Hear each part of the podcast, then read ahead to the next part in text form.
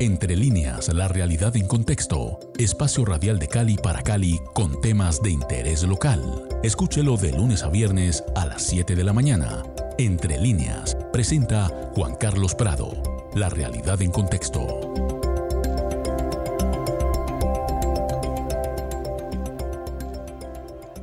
Muy buenos días, amigos de Javerian Estéreo Cali 107.5 FM. Soy Juan Carlos Prado y estamos empezando Entre líneas, la realidad en contexto, en este tercer episodio, uno por semana, que estamos haciendo en coordinación con el CINEP y concretamente la revista 100 días, comentando los artículos de este trimestre anterior eh, que han publicado la revista y que hoy vamos con un tema que se llama Las mujeres y la defensa del territorio en Río Sucio, Chocó, allá en la esquinita del Darién, cerca del Golfo de Urabá, cerca al límite con Panamá. Y pues estoy aquí con su director, el padre José Darío Rodríguez. Tercer episodio, padre José Darío, muy buenos días. Así es, muy buenos días, eh, Juan Carlos, y muchas gracias por esta invitación. Hoy pues nos, nos convoca este artículo sobre las mujeres y la defensa del territorio en Río Sucio Chocó. La semana pasada eh, conversábamos sobre los jóvenes de Tumaco y hoy nos mantenemos en esta región del Pacífico, pero centrados en, en la zona del Bajo Atrato y concretamente en ese papel tan importante eh, de las mujeres en esa defensa del territorio. Pues este artículo, este artículo ah, escrito por tres mujeres precisamente que tenemos el gusto de tener con nosotros en esta emisión. Eh, Laura Constanza Henao, ella es economista y magíster en economía de la Universidad de los Andes, magíster también en sociología de la Universidad Nacional de Colombia, especialista en derechos humanos y de IH de la Universidad Externado de Colombia y en epistemologías del sur del Claxo y eh, es investigadora eh, del CINEP. Eh, Yurani Bañón, ella es lideresa juvenil y de procesos de mujeres y de organizaciones étnico-territoriales del Bajo Atrato en el Chocó. Tenemos a Elian Castellanos, es, ella es estudiante de pregrado en Ciencia Política y Antropología de la Universidad Javeriana, con una experiencia en procesos de organización y defensa territorial e investigación y pertenece al equipo de mediación del CINEP Programa por la Paz. Bueno, pues una bienvenida muy especial a las investigadoras que escribieron este artículo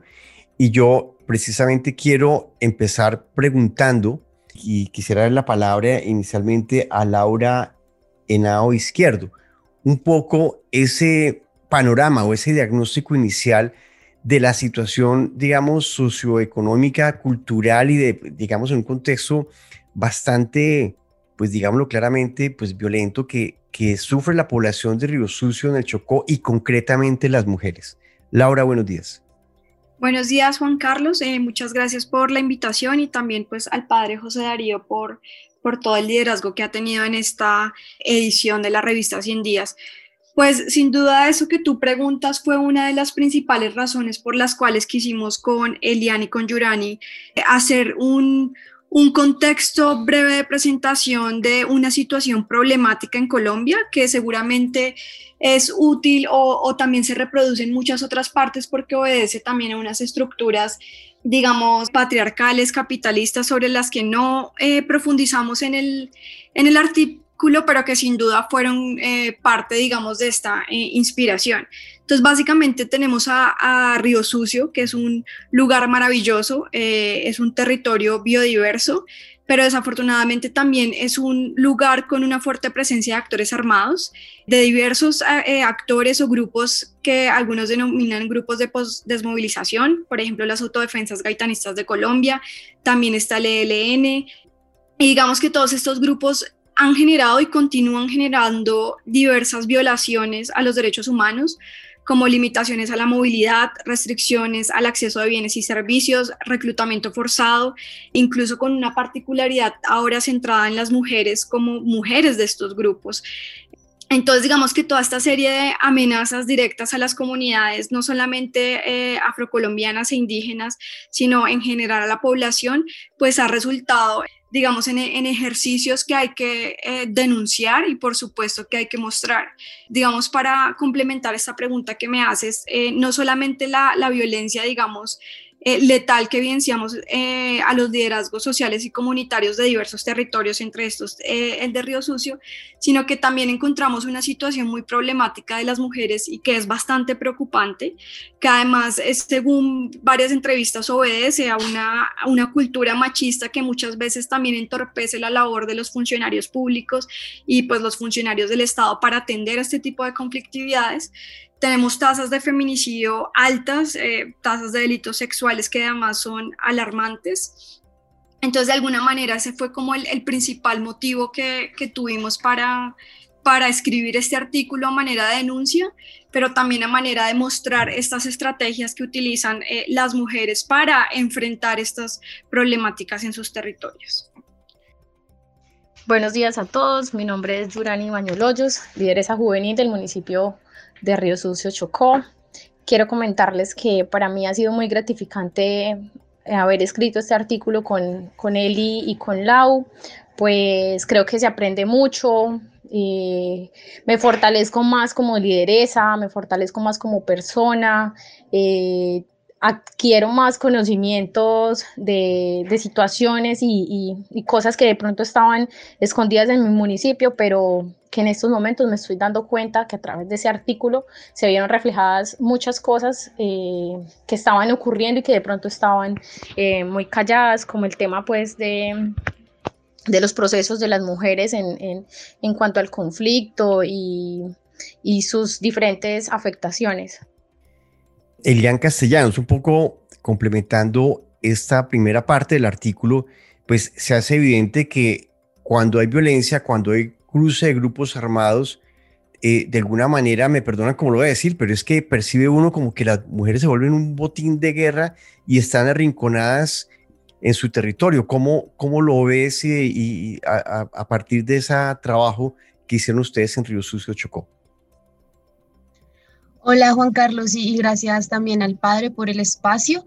Eh, sí, eh, pareciera como si, y es, que las mujeres se convierten en ese botín de guerra, también por otras formas eh, de violencias, ¿no? Y, y no específicamente la muerte, sino también estas violencias de género y sexuales que también repercuten y generan otras opresiones y otras formas de muerte en nosotras. Las mujeres también yo creo que se empoderan y han eh, sabido cómo enfrentarlas y desde una red eh, de ellas mismas cómo construirse y encontrarse. Creo que el encuentro ha sido la forma en que ellas han podido liderar estos procesos de, de violencia y de opresión y han logrado desde ahí poder reconocerse eh, en esas múltiples violencias y poder desde ahí construir nuevas estrategias en donde a pesar de las opresiones machistas, patriarcales, capitalistas y toda esta jerga, puedan eh, desde la práctica misma y desde el reconocimiento del lugar situado desde donde se encuentran, generar estrategias y formas de controvertir y de encontrarse y posicionarse frente a estas. Aunque el artículo se llama, obviamente, eh, Mujeres y la defensa del territorio en Río Sucio, pues cuando uno ve un poco las maneras como se están enfrentando estas violencias, pues también uno ve no solamente una defensa del territorio, sino una defensa misma de la dignidad de las mujeres y, que son madres, que son hijas, que son hermanas. ¿Cómo, digamos, estas mujeres? Tengo que citar aquí a Yurani Bañol, que también es eh, eh, participante en este artículo, que está allá en Río Sucio. ¿Cuáles son esas estrategias que están estas lideresas moviendo allá en medio de la fuerza, digamos, y de la, y de la violencia de los, de, los grupos armados que campean en la región. En este artículo se ven reflejadas estrategias eh, como para defender nuestro cuerpo y nuestro territorio también. Eh, vemos el tema de la sanación y los saberes ancestrales. Sabemos que los saberes ancestrales son muy importantes eh, hacer ese recuento de, memoria histórica en nuestras comunidades, en nuestro ser como mujer, eh, entender tantos temas tan diversos que ocurrieron en, el pasado, pero que aún nos están afectando a nosotras como mujeres y, decir, este es mi territorio, yo lo voy a defender, tengo este conocimiento, eh, no se puede pasar por encima de los derechos de, de, las personas y más sabiendo que somos mujeres y que estamos vulnerables a tantas cosas. Es de suma importancia eh, tener ese, ese, ese liderazgo y empoderarnos de los procesos organizativos. Pues Juan Carlos, de, digamos de las múltiples estrategias, nosotras quisimos eh, resaltar dos, una que tiene que ver como con los conocimientos ancestrales y la otra que tiene que ver con los procesos de sanación. Y básicamente estos son también procesos reivindicativos que además surgen en la cotidianidad. Yo creo que aquí también va a ser muy, muy interesante que Yurani nos cuente em, en la práctica cotidiana cómo, cómo ella también ha participado de estos ejercicios que de alguna manera vinculan a varias generaciones de mujeres. Y eso es lo interesante, poder tener estos ejercicios también intergeneracionales, en donde hay mujeres con, con mucha experiencia que está dada por los años, pero también muchas mujeres que son jóvenes y que ahorita están heredando estos liderazgos sociales. Quisimos eh, resaltar primero esto, el tema de los conocimientos o la estrategia de los conocimientos ancestrales, en la medida en que de alguna manera digamos que resalta estos ejercicios intergeneracionales entre mujeres, pero también eh, apela como a un, a un juego muy importante o a un balance muy interesante entre lo que es ancestral, histórico, y por eso hay un ejercicio de memoria que es muy clave y es de una memoria colectiva que también reivindica el territorio pero también es un ejercicio que se realiza de manera frecuente y que pasa, como digamos, de, generación en generación. Entonces, por esto el tema de los conocimientos ancestrales fue, fue clave, digamos, a la hora de, hacer este ejercicio entre Yuran y Elian y yo, que quisimos valorar mucho eh, tanto la memoria como esta cotidianidad que sigue, que sigue siendo importante en la medida en que la violencia también sigue estando presente en el territorio. Y ustedes plantean en el artículo una segunda estrategia de las varias que ya eh, Laura Henao ha mencionado, que tiene que ver con sanación. ¿De qué se trata? Y en el tema de sanación, yo creo que ese es el tema más importante, porque en ocasiones llevamos heridas en nuestro cuerpo, en nuestro ser, que, que no lo sacamos, que tal vez las escondemos o, no hablamos eh, en público. Yo creo que es muy importante todo el tema de, lo que expresábamos en el artículo, de conversarlo en familia, de llorar juntos, de generar estos ambientes de, convivencia donde se cuenten anécdotas, donde eh, se vean reflejados los procesos de oración, de la espiritualidad, de los alabados. Por ejemplo, cuando perdemos algún familiar, somos víctimas de, de algún grupo armado y nos asesinan a alguien, yo creo que ese, ese dolor, pues a nadie uno se lo desea, pero cuando esto ocurre es importante sanar de adentro hacia afuera y generar un proceso de, de confianza para con la familia y, que sea algo armónico, algo bonito. Y eso yo creo que fortalece más eh, eh, nuestro hogar, nuestro ser, nuestra familia y también así nuestra comunidad. Que esto sea un proceso en familia, pero también en comunidad y que todos nos ayudemos. Es de suma importancia ser sanados, pero también saber sanar. Sí, Juan Carlos. Eh, bueno, primero quisiera reconocer que hablamos de las mujeres y de la defensa del territorio porque no se entiende eh, el cuerpo de las mujeres y el territorio por separado, sino se entiende en, en red, ¿no? Y en constante relación. Entonces, este proceso de sanación eh, Yurani nos contaba que es un proceso extenso, ¿no? Y que no simplemente eh, se evidencia en lo cotidiano, sino también que repercute a otras esferas eh, comunitarias y colectivas. Entonces, es, eh, Yurani en algún momento nos comentaba de que pasa por lo familiar, entonces pasa por la palabra, por encontrarse alrededor de una mesa y comer y hablar sobre lo que les acontece, como de recordar eh, muchas veces estos procesos de desplazamiento y de violencia, para también así aliviar su cuerpo y hacer un ejercicio de memoria y de saber recordar. Ella nos, se preguntaba a sí misma por qué eh, este proceso de sanación pasa por ese saber recordar Y ese saber recordar eh, se enmarca en recordar lo malo como ella lo retrata, que es este desplazamiento y, violencia, pero también esos momentos felices en donde se encuentran y lloran y cantan alabados y, les permite reconocerse en esa alegría, ¿no? Y en ese proceso de, sanación conjunta. También eh, Yurani en algún momento nos comentó como el duelo que se vive y que el duelo no se vive individualmente, sino se vive colectivamente y se vive encontrándose con las mujeres y, con otras personas para vivir ese velorio en comunidad y permitir que generaciones pasadas y generaciones presentes y futuras eh, se conlleve como a una, a una sanación comunitaria eh, entre todos y entre todas. En ese mismo artículo, pues uno nota que hay efectivamente un liderazgo y valga la redundancia, la, lideresa juvenil Yurani Bañola ha estado eh, gestionando cosas con, sus, con su grupo de mujeres. Pues este, esta problemática la, visibiliza aquí la revista 100 días en este artículo que estamos comentando hoy. Y la pregunta es si más allá de esa autogestión, este grupo de mujeres, este, esta población en Río Sucio está recibiendo atención concreta por alguien ya no una ONG o una organización como el CINEP que hace este trabajo de investigación y de trabajo popular, sino de, de quien le corresponde por parte del Estado. ¿Hay alguien que las esté literalmente apoyando, defendiendo como debe ser? Pues hay varias cosas, ¿no? Eh, de alguna manera, eh, las mujeres también en, dentro de su red de afectos hacen parte de organizaciones de segundo nivel, como ASCOA, que tienen mucha más eh, posibilidad de generar redes con distintos actores, independientemente, digamos, de las ONGs o de cooperación internacional o del Estado, que incluso es un actor que a veces está, a veces no está y depende mucho también de la situación.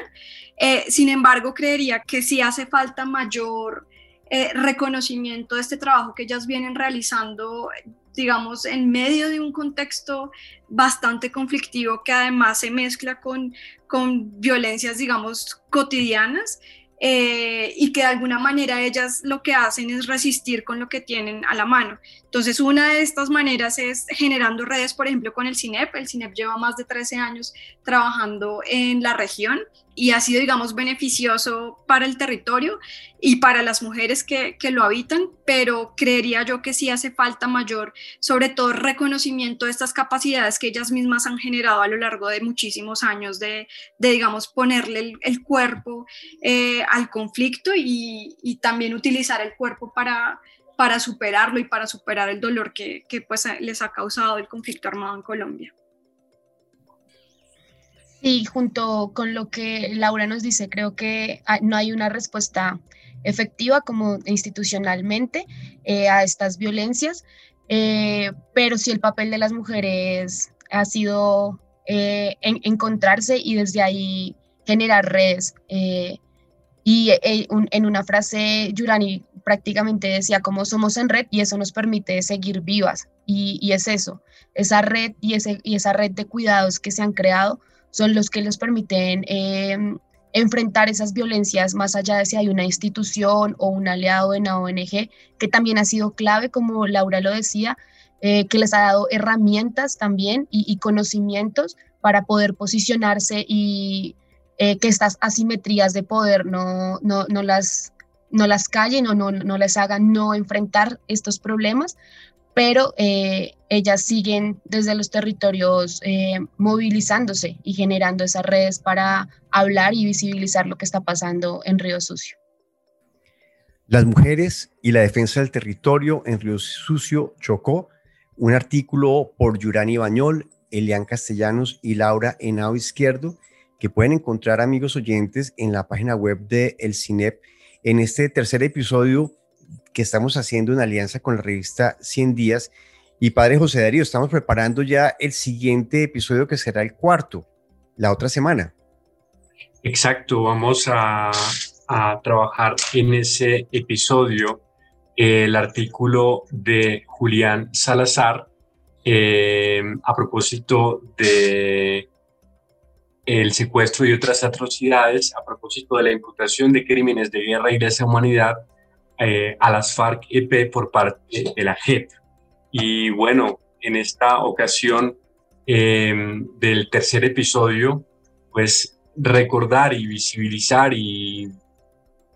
comentarle pues a las personas que, que nos están escuchando pues esa importancia que dentro de estos procesos de reconciliación y construcción de paz tienen las mujeres y tienen las mujeres en estos lugares tan afectados por la violencia armada en el país. Y, es muy importante darse cuenta cómo desde lo pequeño, desde lo práctico, desde lo ancestral, desde la construcción de la memoria, pues tenemos nosotros en el país muchos casos de personas que están jugando la vida, que se están comprometiendo a fondo desde sus territorios, desde estos lugares, eh, para construir la paz, para construir reconciliación. Y yo creo que este es un esfuerzo bien importante que, que Elian, eh, Yurani y Laura han querido hacer y han logrado hacer con este artículo en nuestra revista 100 días, con lo cual estamos muy agradecidos e invitamos a las personas que nos escuchan a leer. Laura Henao Izquierdo, Yurani Bañol y Elian Castellanos Ruiz, muchísimas gracias por estar aquí en Javerian Estéreo Cali. Gracias a ti, Juan Carlos, y a todas las personas que nos escucharon. Gracias a ustedes también por, por la gestión y el liderazgo eh, para que este artículo pudiera salir. Y seguimos aquí en nuestra emisora y este podcast va a quedar colgado en la página web de Javerian Estéreo Cali, pero también en el canal de Spotify de El Cinep para quienes lo quieran volver a escuchar. Feliz día para todos.